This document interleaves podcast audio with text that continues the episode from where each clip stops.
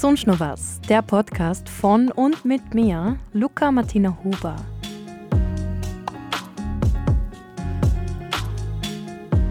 In der Folge geht es um Perfektionismus. Von daher finde ich Perfektion unfassbar langweilig und total überflüssig. Woher kommt der und wie gehe ich damit besser um? Wenn ich so zu Perfektionismus tendiere oder Menschen, die, glaube ich, sind sie zu sehr im Außen gerade. Wenn ich, wenn ich mit mir selber fein bin und wenn das alles passt, dann ist es wurscht, ob es perfekt ist. Außerdem reden wir über das Scheitern und die Campusphäre, die ja aus einem gescheiterten Projekt entstanden ist. Es ist brutal schambehaftet. Bitte das ganze Land schaut zu. Wenn wir scheitern, dann mit erhobenem Haupt. Und dann machen wir aber was draus. Außerdem klären wir, welche Rolle die Campusphäre für den Wirtschaftsstandort Vorarlberg spielt. Mir ist so wichtig, einen urbanen Ort zu schaffen, der zeigt, dass spartenübergreifendes Zusammenarbeiten, Zusammendenken gelingt.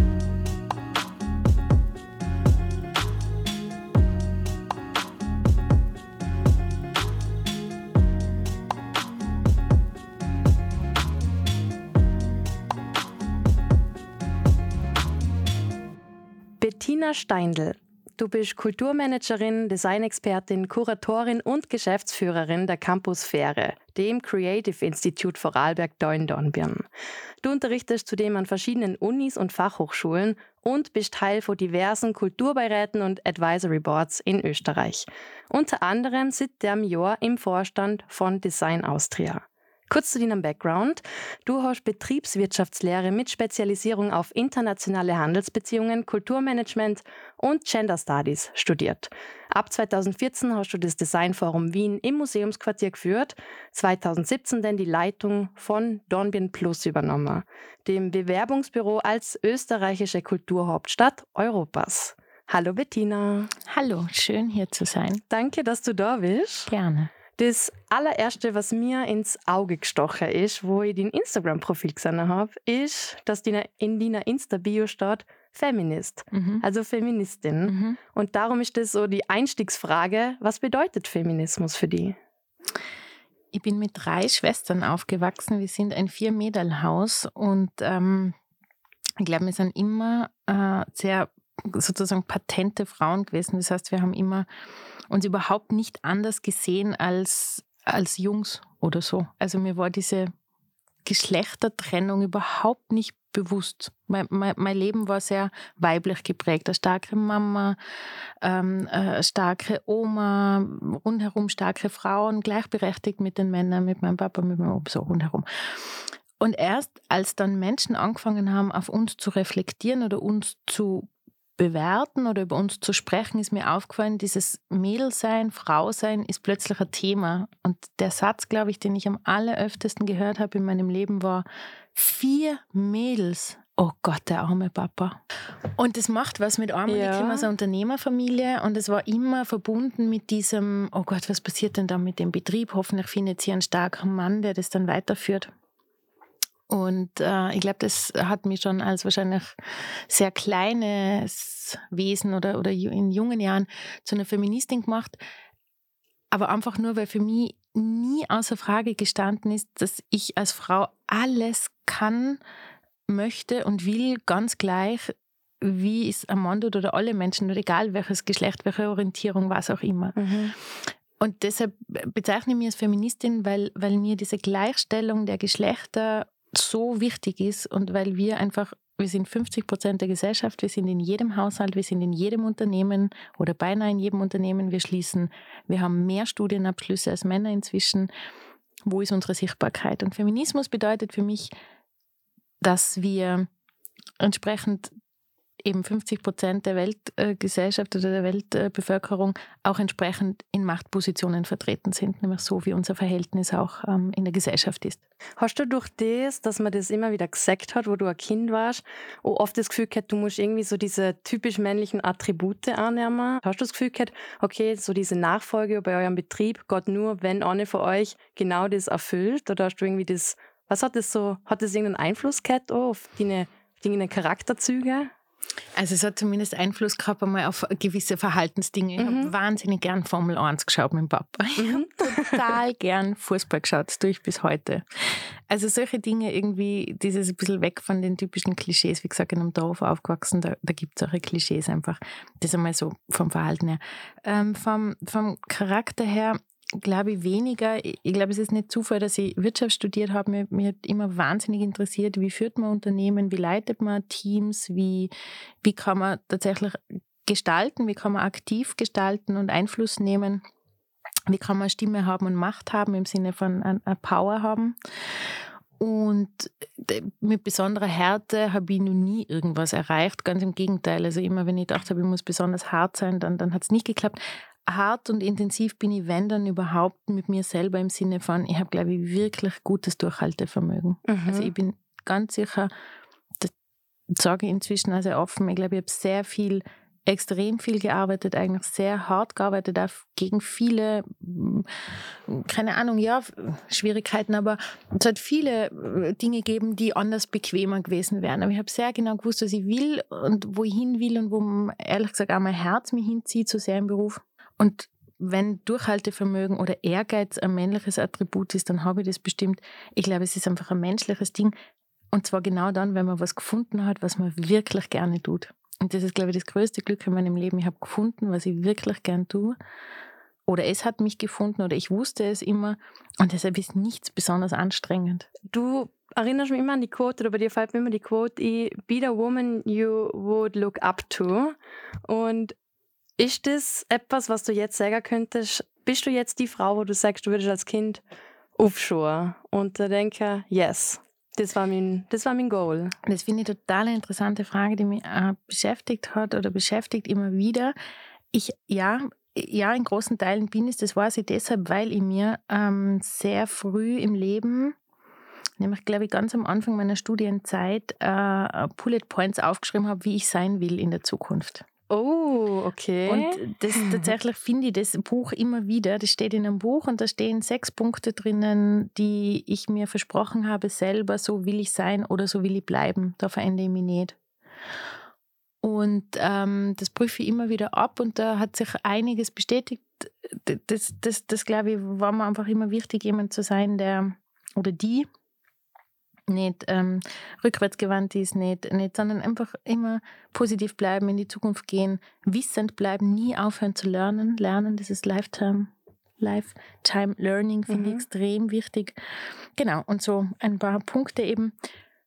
Und ganz sicher, ich bin jetzt knapp über 40, also alles ist sicher noch nicht erreicht, aber wenn man kritisch auf sich selber schaut, was ich jedem rate, immer wieder zu tun, dann glaube ich, ist, hat man so eine gute Spur irgendwie, um zu wissen, man ist am richtigen Weg. Ich finde, es ist immer wieder hinzuschauen mhm. und zu sagen, also ich zum Beispiel habe dauernd so ein Geduldsproblem, das habe ich überhaupt noch nicht gelöst. Ich bin ungeduldig und ich will immer, dass es gleich funktioniert, aber ich selber bin die perfekte Aufschieberin und mache immer alles zum, zum letzten möglichen Zeitpunkt und so.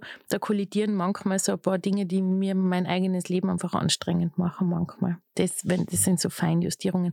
Aber grundsätzlich so, wie, wie bin ich als Mensch, wie ist meine Haltung, wie sehe ich die Welt, wie, wie verbinde ich mich mit Menschen, mit Dingen, mit, wie sehe ich Kunst, wie spüre ich Dinge.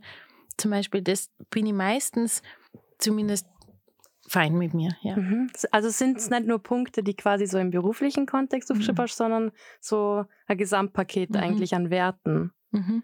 Weil ich glaube, dass man beruflich nur sein kann, was man privat sowieso schon ist. Mhm. Also, also du identifizierst dich mit dem auch extrem, total. oder? Ich finde, ich kann nicht. Also ich habe dieses, diese, das ist, glaube ich, ein Vorteil von meinem Beruf. Der, der Reinhard Haller hat einmal gesagt, also dieser berühmte Vorarlberger Arzt und Psychotherapeut und Ding hat gesagt, er hängt, das ist sehr bewusste Geste für ihn, er hängt am Abend, wenn er aus der Klinik, aus dem Krankenhaus geht, diesen weißen Mantel an den Haken und damit lässt er auch den Arzt zurück.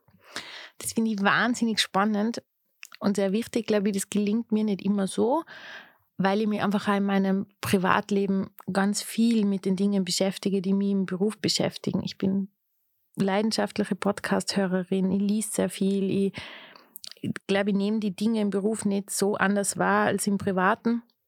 Und deshalb sind die Angaben, die ich mir selber verordnet habe als Frau, als Mensch, ehrlich gesagt eher in der persönlichen, so wie es Haltung bewahren, Feministin bleiben, sowas wirkt sich ja aus auf mein Arbeitsleben. Das ist ja das, was ich täglich tue. Das ist ja das Glück an meinem Beruf, finde ich, oder so, wie ich mir diesen Beruf legen darf oder wie ich ihn äh, besetze oder halt, ja, dass, dass ich, dass ich immer dieselbe Person bin, mehr oder weniger. Ich glaube, das macht du dann, aber was du machst, sehr authentisch. Mhm. Aber es ist schon das in der Kreativbranche, das ist halt manchmal, du musst halt rausgehen, hast gerade irgendwie einen freien Kopf, bist entspannt und dann kommt mal doch die Idee, wo du den ganzen Tag vielleicht umgegrübelt hast in deinem Büro und dann kommst du raus und denkst, ah, jetzt habe ich sie gerade, dann musst die irgendwie da mal anhocken und das irgendwie festhalten, oder? Es dir da auch so? Genau so.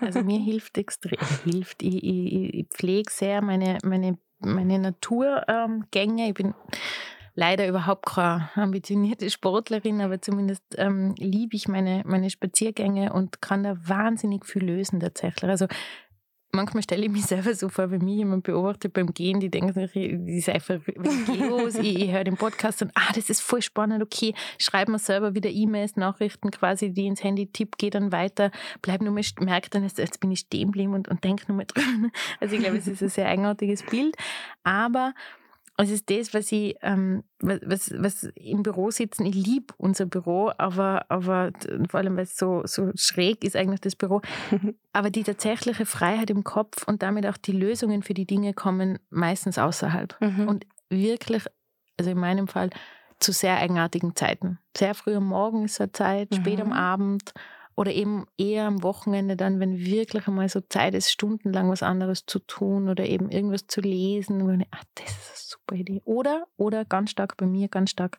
in Museen zum Beispiel oder im Theater, also wirklich beim, beim zwei, drei Stunden intensiv Kunst schauen oder erleben.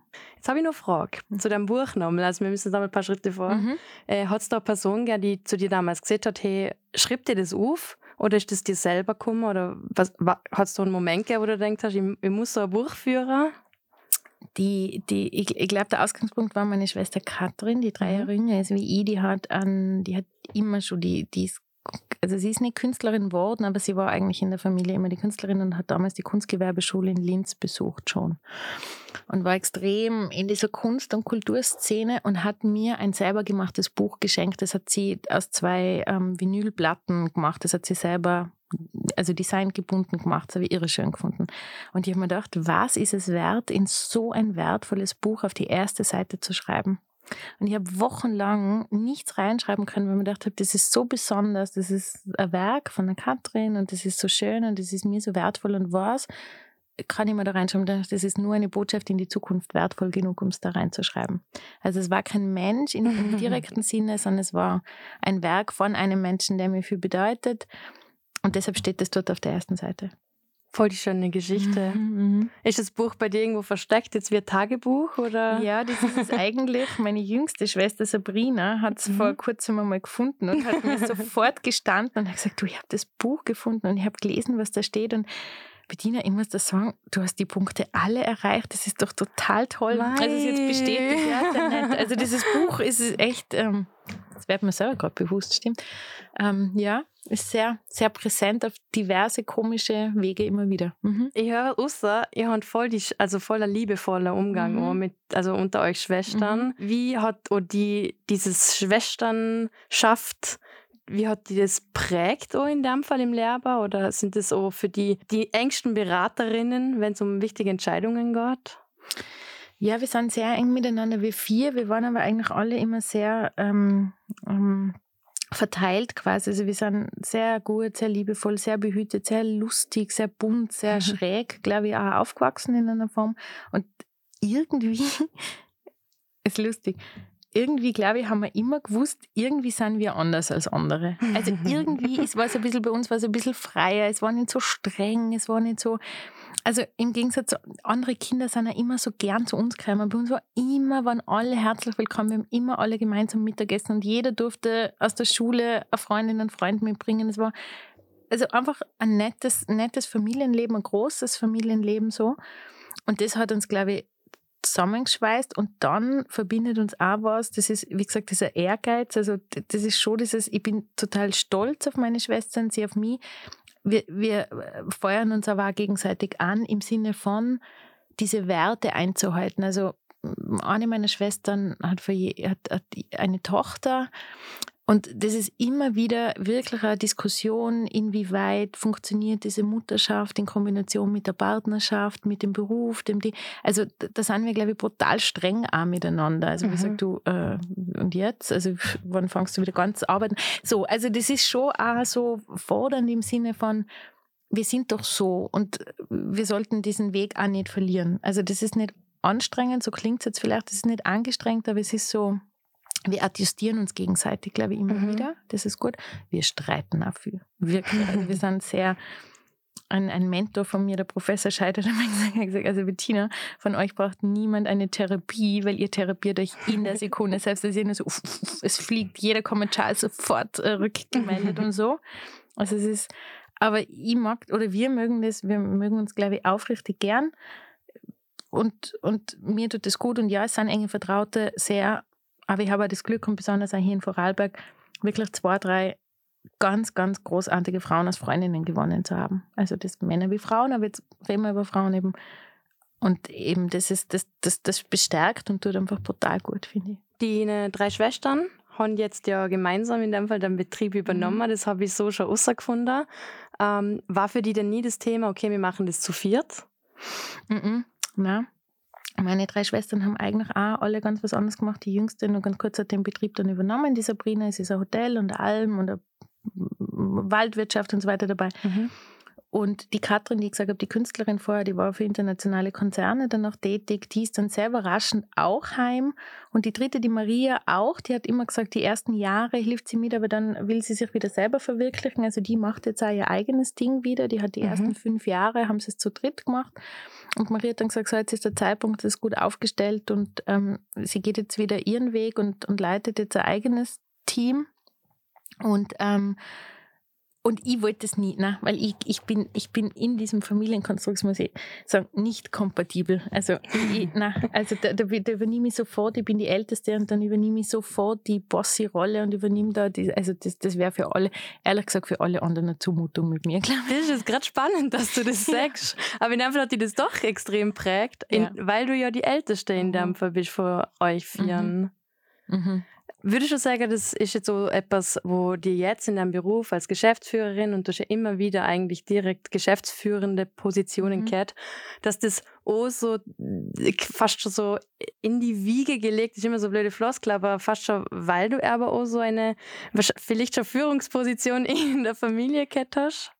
Die Helga Rabel-Stadler, die ehemalige Präsidentin der Salzburger mhm. Festspiele, hat gerade unlängst gesagt in einem Interview, sie hätte schon mit vier Jahren, sei sie am Frühstückstisch gestanden und eine politische Reden geschwungen. Habe mich total ertappt gefühlt. Also ich glaube, ich war seit Geburt eine Geschäftlerin. Meine Mama, meine Mama, meine Mama hat einmal gesagt, sie hat beim Frühstück schon also mit mir frühstücken, da war sie schon nach dem Frühstück total erschöpft, weil ich so viel geredet habe. Sehr witzig, oder sie und der Papa waren erschöpft. Ähm, ja, als Älteste hat man natürlich viel Verantwortung schon mhm. und, und auch Verantwortungsgefühl und das hört auch nicht auf. Ich glaube, was, was vor allem ausmacht, dass ich gerne führe und, und, und, und keine Ahnung, ob gut, aber zumindest gerne, ich habe wirklich wahnsinnig wenig Angst vor Fehlern und was falsch zu machen. Mhm. Ich, ich habe also ganz im Gegenteil, eher reizt es mich manchmal zu denken, okay, dann geht schief. Und ich sage das, das sage ich hoffentlich oft genug meinem Team, die so großartige, wirklich so gute Arbeit leisten. Aber ich sage ganz oft, wenn irgendwas schief geht, ich trage die letzte Verantwortung. Und ihr könnt jederzeit immer sagen, es ist meine Schuld, meine Verantwortung, mein Ding. Ich weiß, dass, dass, dass das dazugehört und ich fürchte mich nicht vor Schimpf oder Schelte, außer sie ist ungerecht. Mhm. Dann finde ich es furchtbar. Also wenn ich sage, ich übernehme das Risiko, das machen wir jetzt und danach stehe ich dafür gerade, ist es kein Problem. Aber wenn es um, um irgendwie sowas zugeschoben bekomme oder wenn ich das Gefühl, es ist total unfair, wir haben das voll oder ich habe es total gut gemacht und es war gut gemacht und ich kriege dann, dann, dann, dann bin ich wahrscheinlich wie jeder Mensch, dann bin ich irgendwie ja, dann, dann gekränkt. Aber, aber ansonsten finde ich immer, alles, was so passieren kann, gehört ja auch dazu. Mhm. Ich meine, es ist ja absurd, nur wenn ich, wenn ich immer nur will, dass alles gut geht, dann ist Urfahrt. War das immer schon so oder ist das erst mit der Jahre gekommen? Nein, ich war in der Schule schon so. Okay. Ich, hab da, ich war stellvertretende äh, Schulsprecherin, ich war immer Klassensprecherin. Ich habe mich immer, ich habe immer gefunden, so viel, es ist so ungerecht und so viele Schülerinnen und Mitschüler werden ungerecht behandelt und ich habe da immer schon meine Stimme erhoben. Ich habe mich schon in der Volksschule mit der Lehrerin angelegt, weil ich gefunden habe, sie behandelt eine Mitschülerin, glaube ich, war das unfair und habe und hab hab mich da total dagegen aufgelehnt. Also ich glaube, das war immer schon da. Okay. Hat die das dann selber manchmal in blöde Situationen gebracht? Total, na klar. Mhm, Gerade, weil da, äh, das ist etwas, was ich mich brutal oh. Ja. Und oft habe ich dann echt blöde Situationen gehabt, ja. weil ich gedacht oh Gott, jetzt mhm. habe ich mhm. wirklich mich zu sehr für die Gerechtigkeit eingesetzt. Ja. Bei mir in der Matura-Zeitung ist da so Ding gestanden. Also, die meine Lehrerin damals oder Klassenvorstellerin hat zu ihnen geschrieben, stets um Gerechtigkeit bemüht. Das ist doch das also. Beste, was man haben kann. Ich finde das ein riesen, ein riesen Kompliment. Was das ist, glaube ich, was das bringt andere aus der Ruhe, weil, oder aus dem, aus dem Konzept, weil es sie aus der Ruhe bringt, weil es nicht üblich ist, weil das System ja so funktioniert, jemand gibt vor und die anderen folgen. Wenn du aber nachdenken anfängst, kannst du nicht mehr folgen, mhm. nur, sondern du hast eigene Ideen, eigene Sicht auf die Dinge, eigene Sicht auf die Dinge. Und dann kannst du nicht immer folgen. Und wenn man dann eine Stimme hat, dann muss man sie erheben. Und das finde ich ganz, ganz wichtig. Finde ich ist das auch so wie für dich ein Leitsatz? Weil ich gerade von einer Quote, Zitat mhm. geredet habe. Gibt es da auch irgendwie so ein Zitat, das die Erbe in so Situationen oder in Entscheidungen begleitet hat oder immer noch begleitet? Ja, ich versuche den Dingen mit Mut und Höflichkeit zu begegnen. Mhm. Den Dingen, aber den Menschen, den Situationen mit Mut. Also wirklich dieses, finde ich das gut, finde ich es nicht gut. Aber dann in der Form, wie ich es vortrage oder wie ich es einbringe, versuche ich sehr respektvoll, höflich, freundlich zu sein. Mut und Freundlichkeit. Mhm. Und auch, was, was mich wirklich viel beschäftigt, ist so Pick Your Battles. Also ich wirf mich nicht für alles und jeden in den Kreis, weil dann bin ich nur damit beschäftigt. Und das ist nicht gut. Ich glaube, Intelligenz zeichnet sich auch dadurch aus, dass man weiß, wofür es sich lohnt zu kämpfen. Es gibt so Nebenschauspiel Plätze, die man, wo man weiß, die muss ich jetzt einfach weglassen, dafür habe ich keine Kraft, weil wenn ich mich darum kümmere, dann komme ich nie dahin, wo ich hin will, im Sinne von, dann kriege ich das Projekt nicht durch, dann kriege ich die Idee nicht durch, dann kriege ich das, was ich will, nicht vermittelt. Also es geht darum, was ist the big goal und wie erreiche ich das? Und wenn ich mich da ablenken lasse von jedem, es gibt diese wichtigen Dinge, für die muss man stark sein, finde ich. Aber wegen jeder Beleidigung, jeder Kleinigkeit, jedem Kommentar, jeder Zurückweisung, jeder Budgetkürzung, I don't know, rege ich mich nicht auf, das wäre zu, dann wäre ich nur damit beschäftigt. Mhm. Ich finde es spannend, weil du gesagt hast, du hast keine Angst vor Fehlern. Und gerade so in der Designbranche, wo du jetzt ja auch bist, ähm, ich, ich, das hängt immer sehr nahe mit Perfektionismus so zusammen. Und bei Perfektionismus hat man eigentlich schon sehr stark Angst vor Fehlern. Darum, inwiefern beeinflusst die denn aber doch auch diese Branche, in der du bist? Oder ist das, Gott, das für die überhaupt nicht Hand in Hand? Also die Branche beeinflusst mich im Sinne von, wie lebe ich, nach welchen Prinzipien lebe ich und mit was umgebe ich mich auf der einen Seite. Und auf der anderen Seite so, was, also vielleicht um das zu Ende zu führen, wie lebe ich, wie, wie gehe ich mit Gestaltung um, wie gehe ich mit, gestern mit einer Freundin diskutiert, der Kira Schinko, die die Eröffnungsrede zur Vienna Design Week hält und da, wir haben so Gedankenspin gemacht und ich habe gesagt, du, ich glaube, es wäre so wichtig, würde man jungen Menschen vor allem mehr humanistische Bildung zukommen lassen, weil wenn sie humanistischer gebildet sind, philosophisch gebildet sind, dann bildet sich auch die Ethik aus, dann bildet sich das Gespür für richtig und falsch aus und richtig ist schön und falsch nicht. Und ich glaube, dass das, dass, dass Gestaltung auch wahnsinnig viel damit zu tun hat, was dahinter steckt und wie die Geschichte drumherum ist und ob es das Richtige ist. Das Gute ohne dass es pathetisch klingt, man weiß das ja auch, Räume, die schön gestaltet sind, lassen die ganz anders sein und wirken.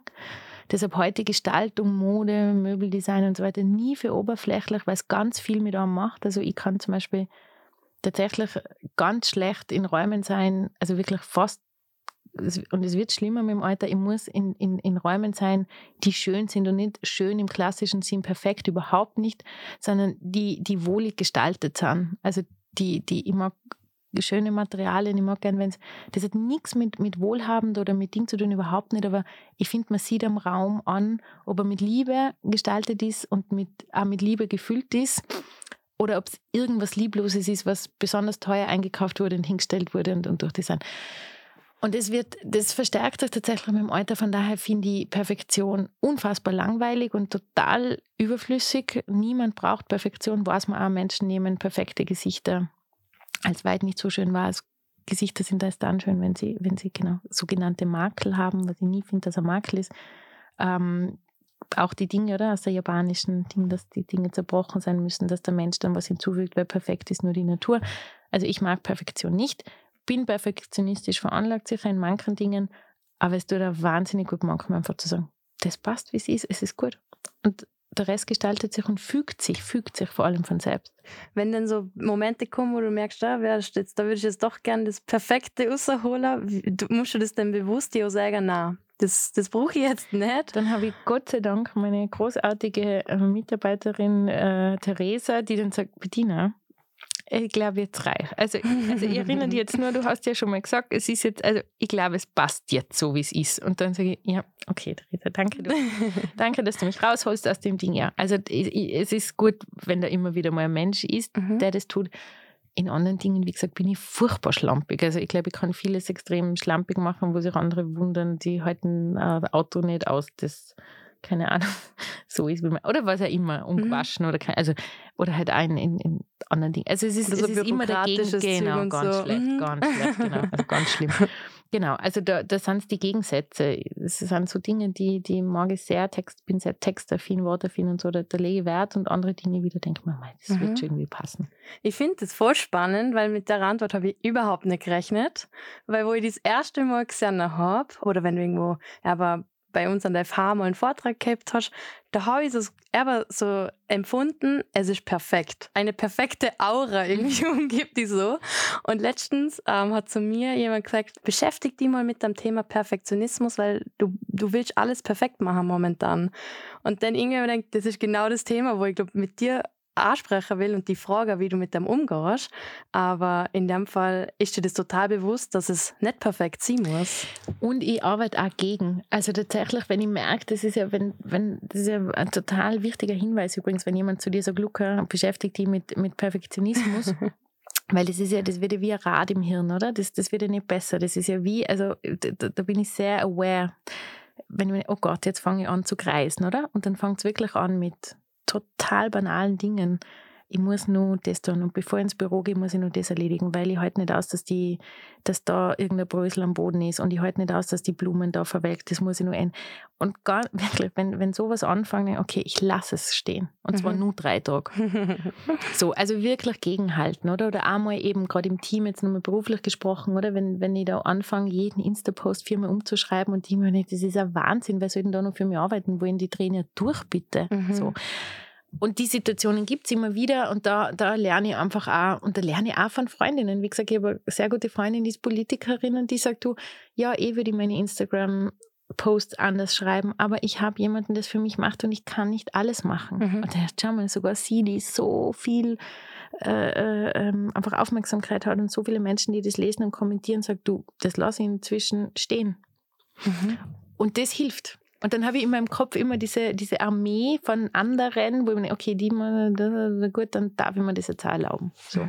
Ich finde das total spannend, aber, aber da muss man dann wieder irgendwie in ein Vertrauen kommen. Ich glaube, mhm. das geht so Hand in Hand mit dem irgendwie. Mhm. Ich glaube, es hat auch so mit einem, mit tatsächlich einem, im Reinen sein mit sich selber. Also wenn ich, wenn ich so zu Perfektionismus tendiere oder Menschen, die, glaube ich, sind sie zu sehr im Außen gerade. Wenn ich, wenn ich mit mir selber fein bin und wenn das alles passt, dann ist es wurscht, ob es perfekt ist oder nicht. Mhm. Weil dann, dann, dann, dann stehe ich, das, dann kann ich das aushalten, oder? Und nur wenn, wenn da, deshalb finde ich so Perfektionsdrang immer so ein Zeichen für zu gestresst, zu unsicher, zu irgendwie. Und da dann gegenhalten und sagen, okay, was ist denn eigentlich das Thema? Es ist nicht die Perfektion, es ist meistens was anderes. Mit was anderem unzufrieden. Muss man, genau, mhm. Genau, und da muss man dann ansetzen und das muss man behandeln. Wo ich ähm, recherchiert habe, Perfektionismus, ist dann auch gleich in ein paar Artikel gekommen, wo das auch in Verbindung, ich weiß nicht, ob es die Cookies waren bei mir, mhm. aber es ist auf jeden Fall gleich so ein Artikel gekommen, dass das eine Frauensache ist. Also, dass Frauen mehr zu Perfektionismus neigen. Ich bin mir unsicher, ich bin nur mittlerweile an einem Punkt, darum habe ich dir gefragt, was Feminismus für die bedeutet, weil ich bin jetzt so an einem Punkt, wo ich mir denke, ich mag nicht immer dieses Mann, Frau, Vergleich. Wer macht es besser, wer ist schlechter? Und darum habe ich dann die Artikel gleich wieder geschlossen. Mhm. Mhm. Aber mhm. dann ist es doch in meinem Kopf umgegangen und ich habe mir gedacht, doch, das kann schon sein, weil irgendwie die Sozialisierung, also man hat immer das Gefühl, wir müssen es perfekt machen, wir müssen in diese Fußstapfen, in diesen Strukturen perfekt machen. Und ich sehe das so voll oft, gerade in Bezug auf Uni-Abgaben oder so, dass bei uns ganz oft Frauen sich so einen Stress machen und mhm. dann ist es genau am Schluss ist der gleiche Output wie bei der Männer und die haben dann nur die gleiche Note meistens und dann ist aber, und dann ist es eigentlich voll egal und da denke ich mir oft, ich will mal gleich was, wo der Erna wirklich abschauen mhm. und denke mir, okay, nimm jetzt Oma gelassen ne? und mhm. bin mit dem O den gut gefahren. Mhm. Das, glaube ich, ist die klügste, klügste Beobachtung, die du gemacht hast, weil das, das habe ich auch so, genau so wahrgenommen. Mhm. Man, ähm, nicht man, ich beobachte und sitze in vielen Besprechungen und es sind meistens sehr viel weniger Frauen und sehr oft bin ich die Einzige. Und wenn man dann so beobachtet, äh, denke ich mir, oder habe ich gelernt, länger zu schweigen, vor allem. Mhm. Also dieses, dieses in der Besprechung und dann sagt man, ja, man soll das und das noch machen und ich komme dann wieder auf die Perfektion, dann ist so, es kann ich erledigen, es kann ich machen oder, ah ja, da schaue ich nach oder, ah, da habe ich was gelesen, da könnte, da, Ich, ich traue also meine Beobachtung ist es, ob das hält, wissenschaftlich untersucht, weiß ich nicht, aber so dieses, ich glaube schon, dass tendenziell wir Mädels, Frauen eher vielleicht sogar dazu erzogen sind oder sicher sogar oder sozialisiert sind, es gut zu machen und jemandem es recht zu machen. So. Mhm. Ich glaube eher, es geht um dieses es jemandem recht machen. Der Mama, dem Papa, sehr oft natürlich dem Bruder, so. Und das wird man nicht wirklich los, außer man betrachtet es lang und sagt, was hast du Recht machen? Recht machen hast aber einmal vielleicht in der Ruhe bleiben. Es ist das, was die Anforderung war und manchmal reicht es. Und nur mal diesen Satz zurückzukommen, pick your battles, das ist auch da, wo lohnt es sich wirklich zu investieren? Das ist ganz sicher eine Magisterarbeit, das ist sicher bei eurer Masterarbeit, das ist sicher, aber alle Stritte dazwischen, ja, sind gut, wenn man sie gut merkt, wenn du lernst dabei. Mhm. Das, ist, das ist das, was man vergisst, finde ich, in unserem Bildungssystem wiederum sehr oft, dass man, dass man für das Ergebnis arbeitet, aber nicht für das Wissen. Und das finde ich in meinem Beruf, es geht nicht darum, dass ich mir dauernd Applaus und das, das Zuspruch abhole. Es geht darum, dass ich so gut werde und bin und bleibe in dem, was ich tue, dass es der Sache dient, dem Projekt, den Dingen, die mir übertragen und überverantwortet sind. Das ist mhm. eigentlich das Wichtige. Da fällt mir das man muss den Prozess genießen genau. so und das tun wir dann nicht, weil wir genau. aber in das Ergebnis gleicher genau. denken. Und gerade das, wo du gerade gesagt hast mit dem, ja schnell, ähm, die erste, sie was sagt, vielleicht hängt es so mit dem zusammen, dass wir immer Angst haben um einen Platz. Und letztens habe ich auch ganz was Spannendes gelesen, dass dieses, diese ganzen Filme, wo wir kennen, so diese, es ist so immer diese Männer, Bubergruppe und dann ist so dieses eine Outstanding Girl, wo so das Stimmt. Besondere und das ist so cool, dass sie die Einzige ist und ich glaube, dass mir das voll oft dann so in uns irgendwie haben, so im Kern. Wir müssen jetzt die Einzige sein in der Meeting und wir müssen uns diesen besonderen Platz so sichern. Und dann wir denkt, ja, ich glaube, dass das vielleicht schon auch so verankert ist bei uns und dass vielleicht deswegen dann noch öfter mal zu, von unserer Seite aus zu diesem Konkurrenzdenken kommt, weil die andere Seite gar keine Angst hat davor, keinen Platz zum Kriegen. Das stimmt. Das stimmt. Und dann weiß man ja, wenn man die Erste sein will, dann wird die Stimme höher und man redet schneller und man, man tendiert dazu, zu, auch gedanklich äh, zu überspringen quasi.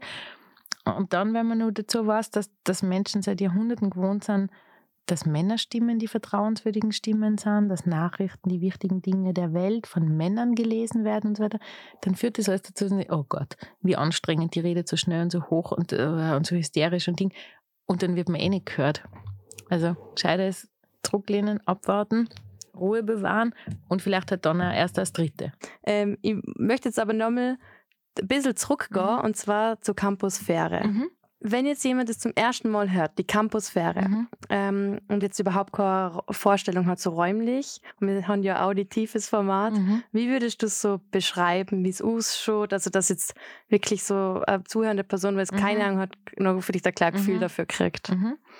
Also, die Campusphäre, man stelle sich vor, es ist ein Ort, an dem ich vorbeigehe und der mir überhaupt nicht auffällt. Ich gehe über einen Parkplatz und sehe plötzlich, okay, da ist grünes Wellblech, spannende Farbe für Wellblech und es ist irgendwie so, so gebaut, dass man die Dimension überhaupt nicht erkennt. Und angenommen, ich würde sagen, komm, ich lade dich ein, ich gehe mit dir rein in diese Fassade, in diese grüne Wellblechfassade. Dann glaube ich, ist es drinnen ein bisschen wie, wie Wunder oder so ein bisschen wie Harry Potter. Es hört nicht mehr auf. Man geht diese großartige Rampe rein, wo zwei riesen Sattelschlepper Platz haben drinnen und, und geht da so Holztreppen rauf, die wir gebaut haben und dann steht man da auf so einer Rampe und denkt, okay, ist halt eine normale Anlieferrampe, wie man es kennt. Und dann geht man rein und, und dann hört es nicht mehr auf. 12.000 Quadratmeter sind unvorstellbar viel und jede Halle schaut anders aus das ist das Tolle, man geht durch eine alte Schädhalle mit altem Holzboden, wo die Webstühle gestanden sind. Und es ist, es ist so ein langer Raum und es ist urschön und, und alle Uhren sind zur selben Zeit stehen geblieben, sind diese alten großen Industrieuhren. Und dann kommt man in die nächste Halle, die ist gelb und riesig, 5000 Quadratmeter groß und man sieht unendlich weit und es ist, es ist irgendwie über, und die andere ist beige und hat so ein schönes Format und da stehen Kunstwerke drinnen und die, so, also es ist ein Raum, der nicht enden will und trotzdem hat jede und jeder, der mit mir und uns da reingeht, so viele Ideen, was man machen könnte.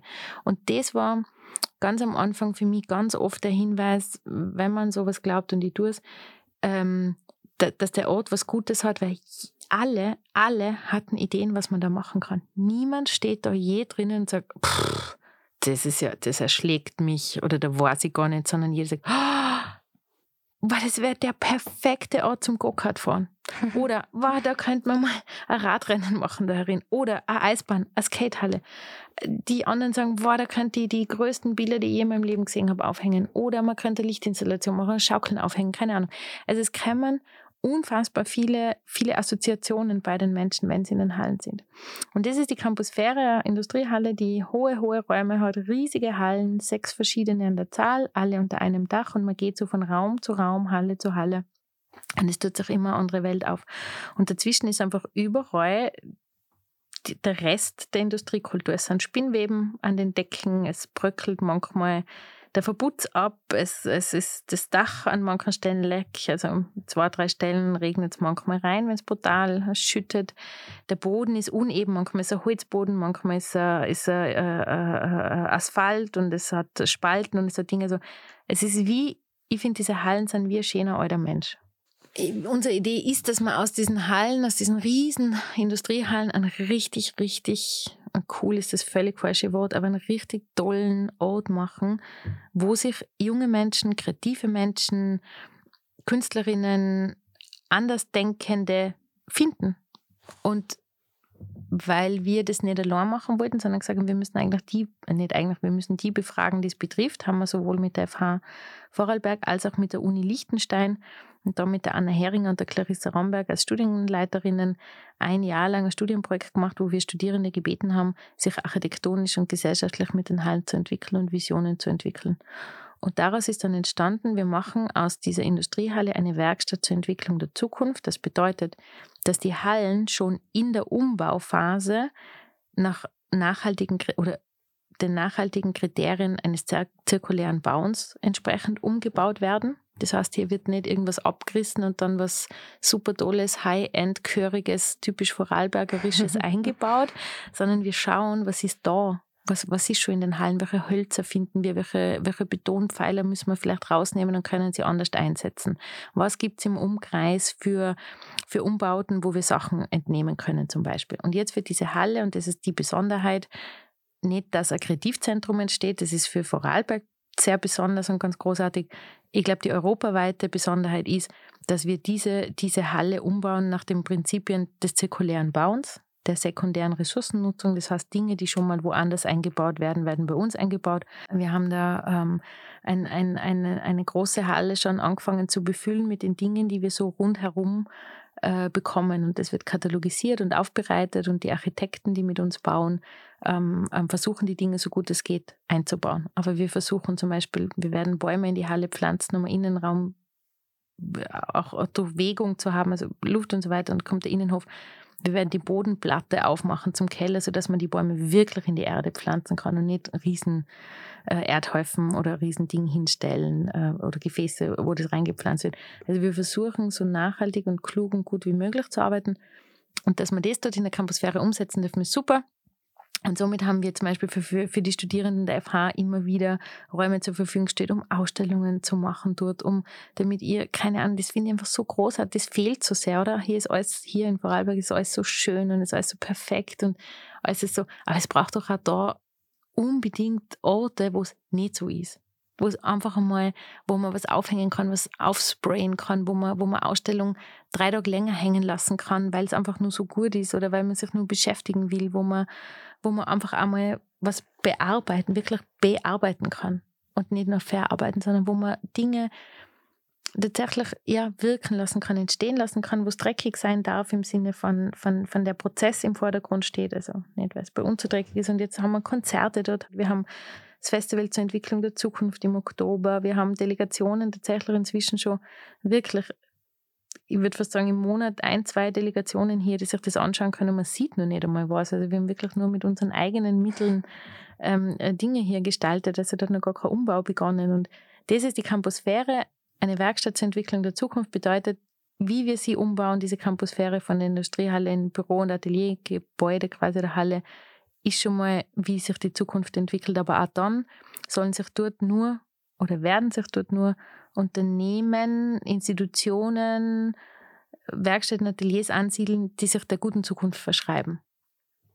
Also es dürfte jetzt kein Unternehmen, oder wir würden kein Unternehmen, glaube ich, also nicht glaube ich, sondern wir würden kein Unternehmen bei uns ansiedeln, das ähm, gar nichts besonders Schlechtes Bodenversiegelung. Zum Beispiel. So. Mhm. Genau. Mhm. Das, das hätte, das wird sich total widersprechen mit dem, was wir, was wir tun und wofür wir stehen. Genau.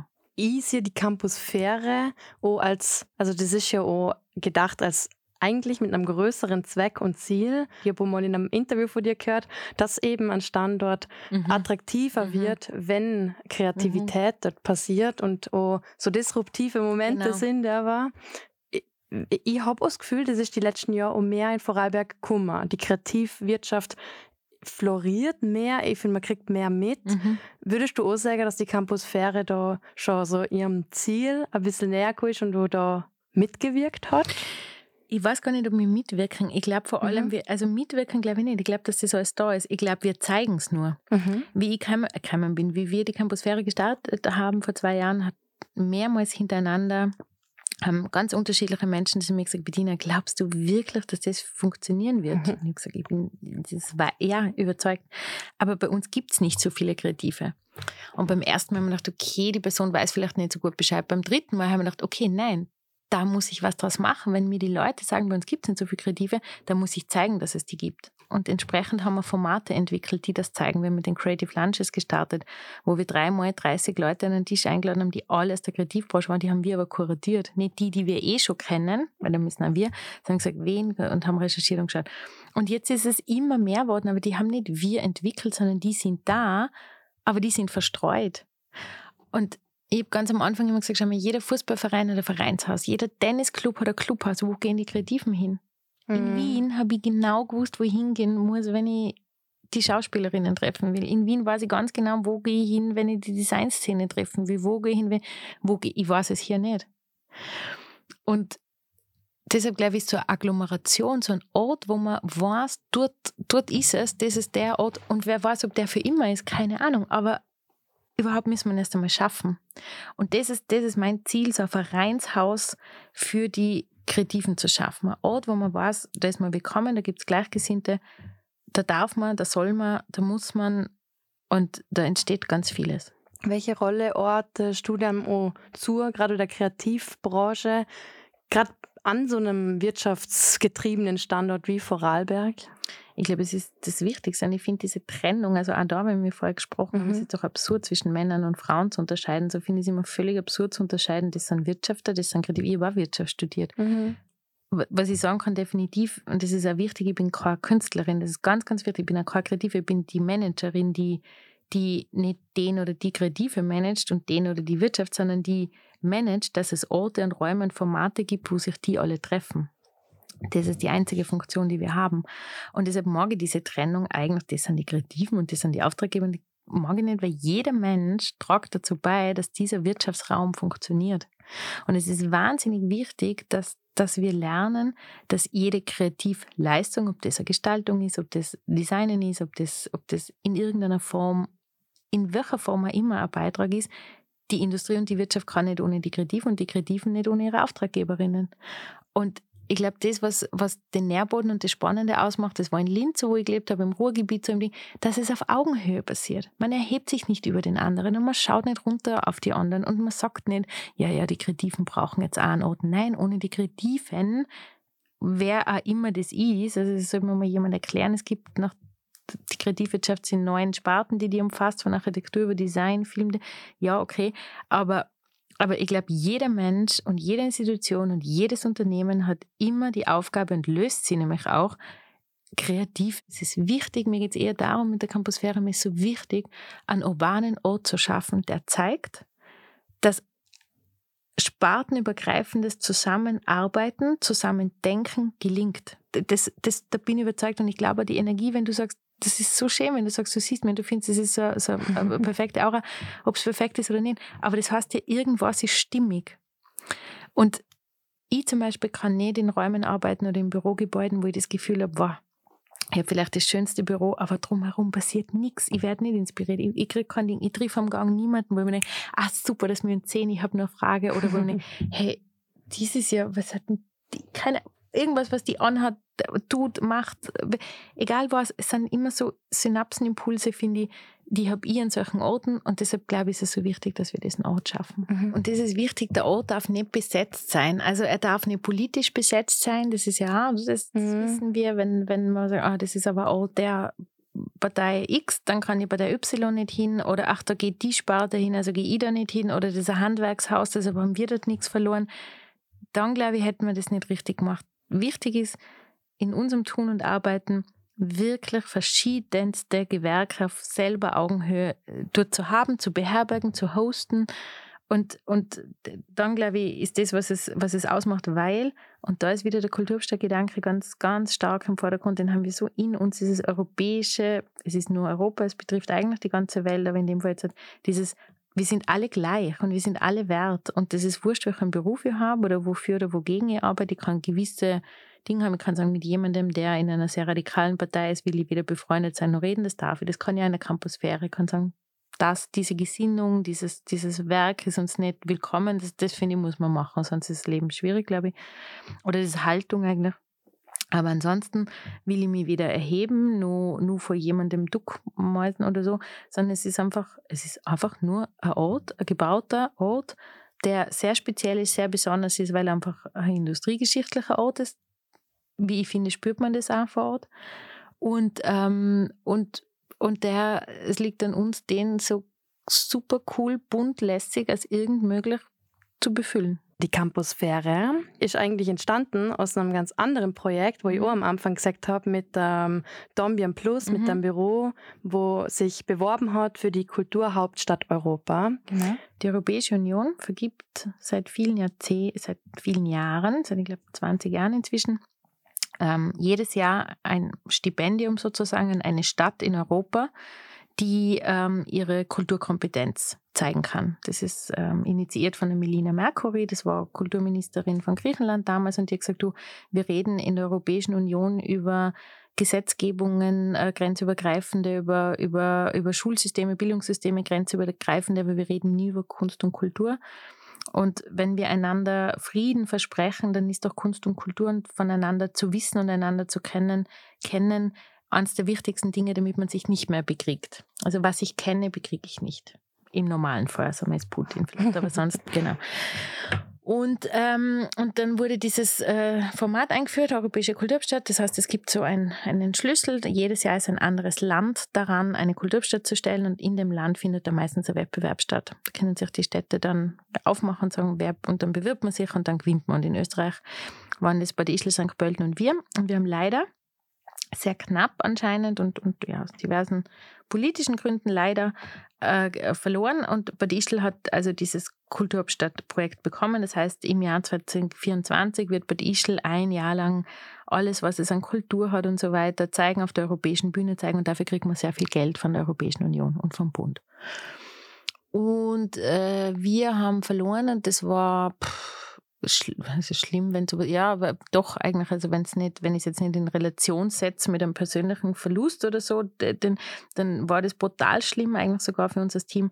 Und ich habe mir gedacht, wow, aber was tun wir denn da jetzt?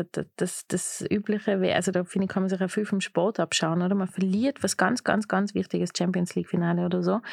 Und dann denke ich, Gott, war jetzt alles umsonst, haben jetzt umsonst trainiert, sind umsonst die Muskeln, sind umsonst das Ding. Und ich dachte, das darf nicht sein, das darf nicht sein, das darf nicht sein. Und ich habe gewusst, kurz ist nur die Aufmerksamkeit bei uns, oder? Wir haben uns total gut geschlagen, wir haben brutal viel Zustimmung gekriegt. Wir haben vom, vom Bundesministerium allem gratuliert und gesagt, es war so ein super Programm. Wir waren das einzige Frauenteam in ganz Europa und so.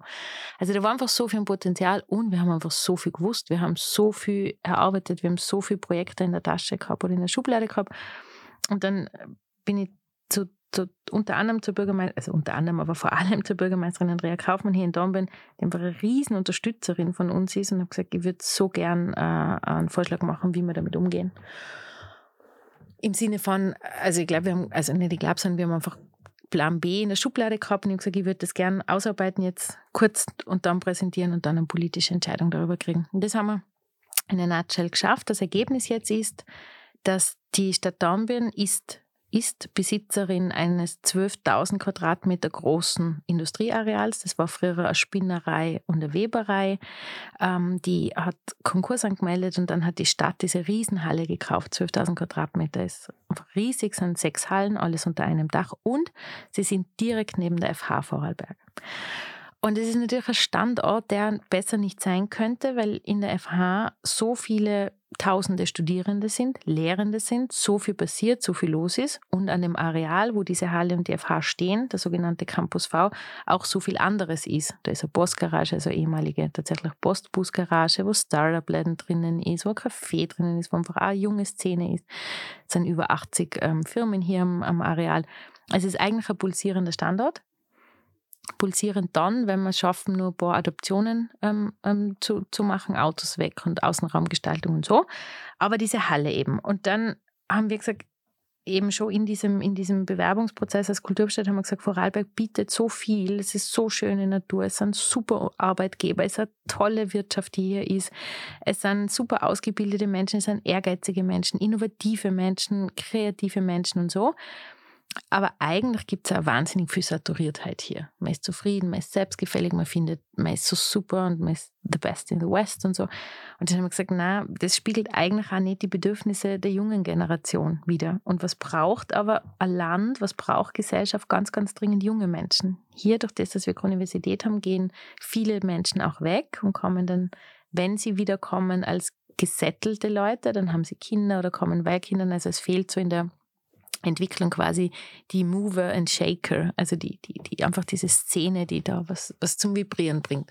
Wo ihr quasi mitkriegt ihr habt nicht gewonnen, mhm. diese Kulturhauptstadt. Mhm. War das für dich wie so ein Rückschritt bei dem ganzen Projekt oder wie hast du denn noch hat diese Motivation aber gefasst, zum sagen, nein, ich realisiere jetzt einen Teil von diesem Projekt und möchte trotzdem was machen. War das denn wirklich, wie du jetzt gesagt hast, weil es auf einen Nährboden gefallen ist und die Unterstützung da von diesen vielen Institutionen und der Politik da war oder hast du da selber mal für die ein bisschen Stärke sammeln müssen und das für die mal nochmal gehörig visualisieren. Also an den Tag, als das passiert ist, kann mhm. ich mich nicht erinnern. Da war, also ich weiß nur, dass die Bürgermeisterin irgendwann, wir sind dann zurückgeflogen sogar. Mhm. Ich bin neben ihr gesessen, ich habe eingeschlafen und sie hat mir irgendwann angeschaut und gesagt, alles okay. Also ich kann mich an den Tag wirklich, das wie, ich habe Interviews gegeben, ich habe, ähm, das war im Bundesministerium, der Außenminister, das war derartig hoch. Ich kann mich nur an so gewisse Blitzlichter mhm. erinnern und dann eigentlich nichts. Das war der Tag, den habe ich irgendwie verdrängt und dann sind wir am Abend, hat es große Feier noch gegeben in der Natur, also pff, keine Ahnung, wie das alles war, war keine Ahnung. Aber ich mhm. weiß noch, den nächsten Morgen ähm, und habe da eigentlich meine Motivation gesammelt, deshalb, weil ich dem Team gegenüber so Verantwortung gehabt habe. Die haben, waren furchtbar traurig und ich war so in diesem Tunnel des Repräsentierens und man hat nach der, nach der Verkündung sofort mir die Kamera und das Mikrofon hingehalten vom ORF und ich war so, Schock geblendet und habe irgendwie funktioniert.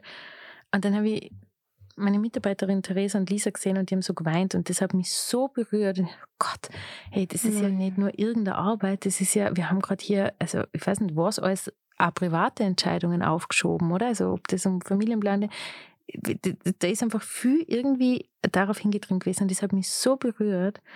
Und da haben wir gedacht, das ist total wurscht, was mit mir ist. ist total, jeder von uns kann immer irgendwo hin, also, oder so, es geht schon. Aber irgendwie müssen wir was draus machen. Wir sind am nächsten Tag ins Büro und haben irgendwie gesagt, so, jetzt Plan B, volle Kanne voraus. Keine Ahnung, wie das geht, aber genau so war es. Brutal. Und das war super. Und ich glaube, ehrlich, es ist aus dem Schock und dem Schmerz genauso wie Menschen, die sich einen Fußbrochen haben, nur die Piste runterfahren können und dann erst unten. So war es bei uns auch. Und ich glaube, so ein bisschen, als wir dann zu uns gekommen sind, ist brutal schambehaftet. Bitte, das ganze Land schaut zu. Alle, äh, ich, ich habe bis heute die SMS nicht gelesen, die man mir damals geschickt hat. Glückwunsch-SMS und Leides-SMS habe ich nicht gelesen. Die ganze oh, E-Mail. Wow. Nein, das geht. Mhm. Also, das ist lauter so, das, das habe ich nur so ein bisschen. Aber da, da waren so viele und dann und jetzt soll man was tun. Jetzt sage Mhm. ich, hey, danke, das war total nett in Vorarlberg, jetzt gehe ich zurück in Wien, ich habe eh noch meine Wohnung dort und ein Jobangebot und mein Gott, dann pendle ich halt wieder hierher. Alle anderen haben auch Angebote gehabt, meine Mitarbeiterinnen, die zwar. Und dann habe ich gesagt, entweder wir tun das, aber für mich ist es keine Option, weil dann geht man und dann ist es so verschämt und so, ah, das ist ja nichts geworden. Und ich dachte, na, wenn wir scheitern, dann mit erhobenem Haupt. Und dann machen wir aber was draus, weil ich glaube, dass das auch europäischer Gedanke ist. Europa würde nicht mehr bestehen, wenn nicht alle Staaten und alle Verantwortlichen immer wieder aufgestanden wären und gesagt, doch, ich glaube an die Gemeinschaft und ich glaube an das Gute und ich glaube an den Frieden und ich glaube an diese Verbundenheit, ob auf politischer und welcher Ebene auch immer. Und das, da, waren wir so getrimmt drauf auf dieses europäische Gemeinschaftsgefühl, dass gedacht haben, das wäre so eitel jetzt aufzugeben und zu gehen oder was anderes Mhm. zu tun und so. Und bis wir, glaube ich, dann so ein bisschen erst in diesem Schmerz und das erste Mal so im Team so richtig miteinander geredet haben, waren wir schon in diesem Campus Fähre so. Und dann habe ich gesagt, hey, wie super ist denn das? Wir haben diese wunderbaren Hallen, wir waren so. Und, und als man behauptet jetzt, und jetzt stehen wir so oft da und ich sage, hey, wisst ihr, ich meine, bitte, ich bin so glücklich. Es ist, Mhm. es ist gekommen, wie es kommen musste. Und ich glaube, es ist also für die Region hier ein mindestens gleich wichtiges Projekt, Mhm. hoffe ich. Ich finde es so spannend, dass du, weil ich kann mich noch ganz gut erinnern, da war ich nämlich nur beim Radio und wir haben an dem Tag telefoniert. Du warst es. Ja. Okay. Und ich habe mir gedacht, ähm, krass, du hast nämlich, du hast mir nämlich am äh, Tag versprochen, Am ich- Tag davor, gell, ja, natürlich dass, dann- dass du mich Mhm. wirklich anrufst. Und ich war Mhm. voll gespannt es war Abend, ich glaube 18.30 oder es war Mhm. voll spät. Und dann war ich voll gespannt, ob du jetzt wirklich anrufst. Mhm. Und ich, hab, also ich war schon richtig nervös, weil ich habe gewusst, ich will diesen, ich will einfach ein OT von dir den haben und will es nicht woanders ausschneiden müssen. Und dann, und du warst sowas von freundlich und lieb und Hm. so, also mir hat es so überrascht. Halt, ich habe gar nicht gewusst, wie, wie ist jetzt die Stimmung. Und obwohl du eigentlich gerade aber in dem Fall so einen schlimmen Moment erlebt hast, Mhm. und das habe ich so spannend gefunden. Und danach war ich selber so, wie hat sie das geschafft? Das war ja ein Herzensprojekt. Kann mich null erinnern. Ja, ich finde das voll brutal. Irre. Und, Na? ich, und wie du sagst, danach hast du das Gefühl, ja, es, jeder redet es dann lieber nicht mehr an und so, es ist das ganze Ländle, hat da mit da. Und ich habe mich immer gefragt, warum fragt da niemand mehr nach? Mhm. Halt, ich habe mir aber selber gefragt, warum fragen wir nicht nach? Und dann habe ich gedacht, hey, was denn, das war ja halt jetzt diese eine Bewerbung und es ist jetzt logisch, dass da jetzt halt kein Thema mehr ist. Und dann wurden die Jahre später, oh, zwei vielleicht, dann Mhm. ist die Presseaussendung gekommen, Campus Fähre. Und dann ähm, haben wir intern sogar gesagt, wie spreche ich das jetzt aus? Campus Wäre oder Campus Fähre? Oder, oder was könnte dieser Name heißen? Mhm. Warum genau Campus Fähre? Mit V Mhm. geschrieben. Mhm. Und jetzt mittlerweile wird sich das kaum Mensch mehr fragen, weil man kennt es jetzt. Mhm. Und das finde ich das Spannende, was in Mhm. deinen paar Jahren passiert ist. Was würdest du sagen, ist schon so das Geheimrezept, dass du wirklich diese Entwicklung so geschafft hast, von diesem am Anfang, ja, wir wissen nicht und ob das überhaupt einen Zweck hat so und mittlerweile ist das etabliert, du als Expertin und Campus Fähre ist ein Name. Es ist so, ah ja, Campus Fähre. Und es ist brutal viel Arbeit, Mhm. wirklich. Also das ist nicht nur Glück und das ist Ja. nicht nur das Ding, sondern es ist wahnsinnig viel Arbeit. Wir haben, ich weiß nicht, also ich muss nachschauen, ich habe es nicht im Kopf, wir haben unfassbar viele Führungen gemacht. Ich habe so viele Termine, so viele Leute, die durch die Hallen gehen, so viele, es ist die Lilly Holland, die inzwischen die, die Direktorin vom MAC in Wien ist und damals noch Vienna Design Week ähm, äh, Direktorin war, hat einmal in einem Termin auf den Tisch gehabt und gesagt, ihr habt keine Ahnung, wie viel Arbeit das ist. Es ist Türklinken putzen jeden Tag.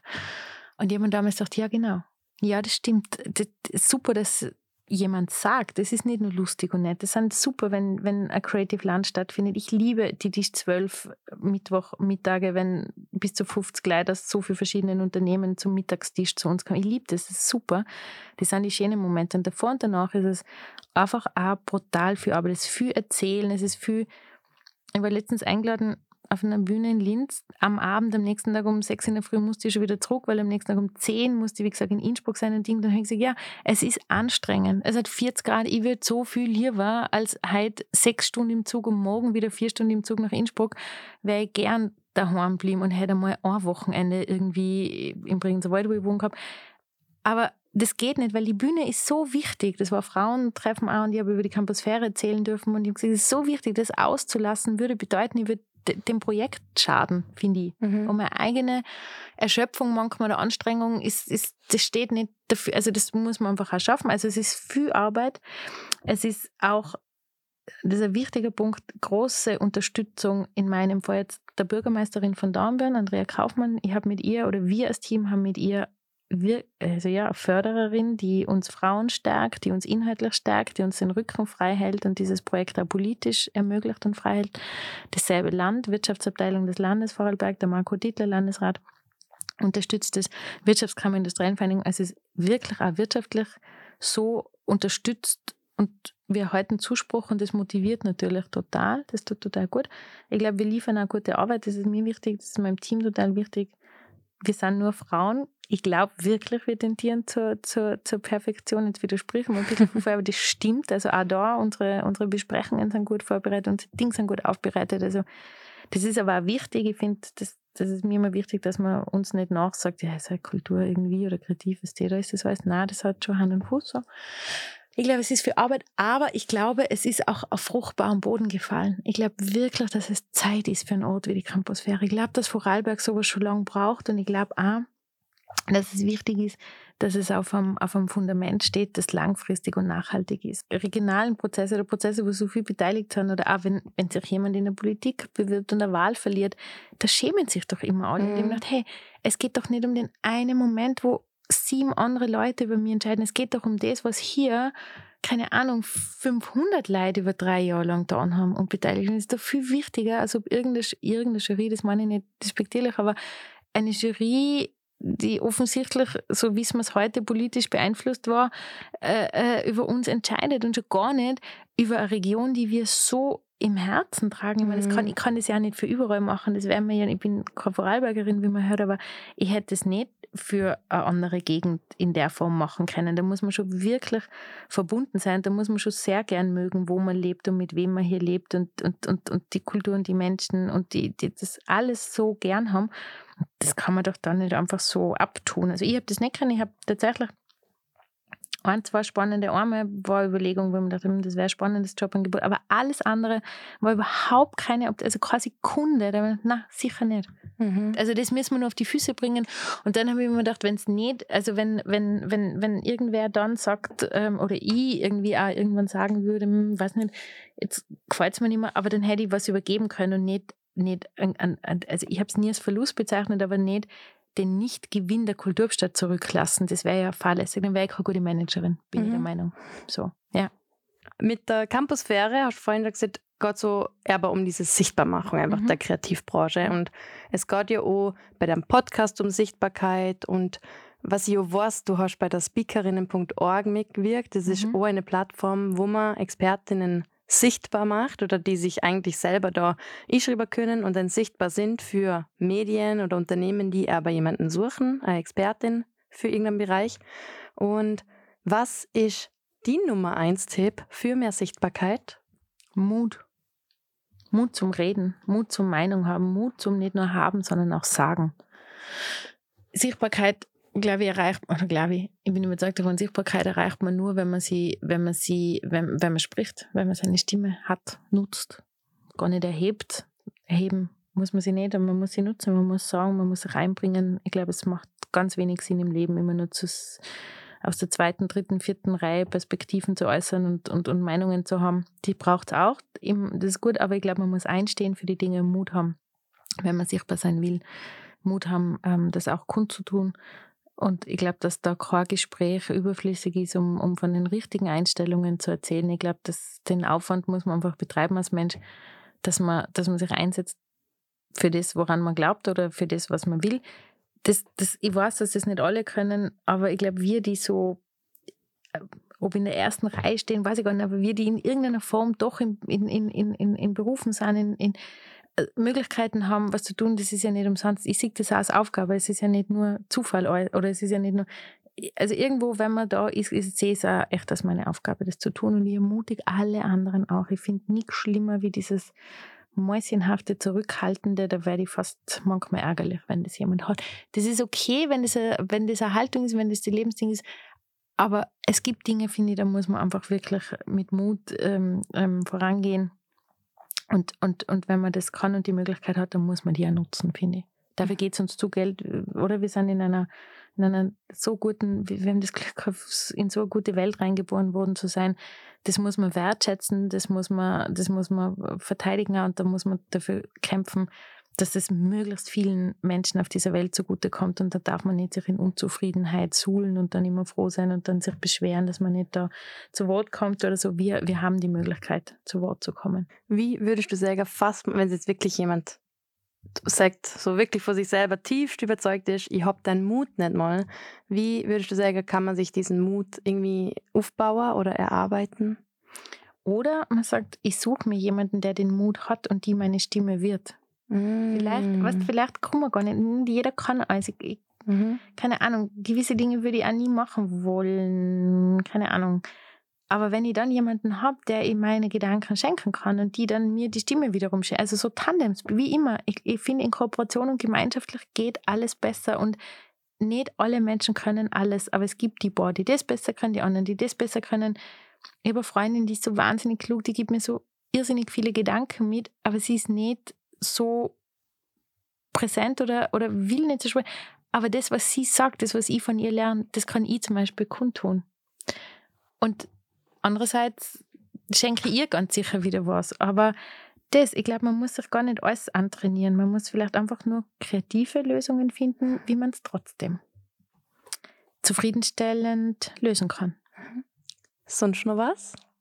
Sonst was? Ist das der letzte Satz? Mhm.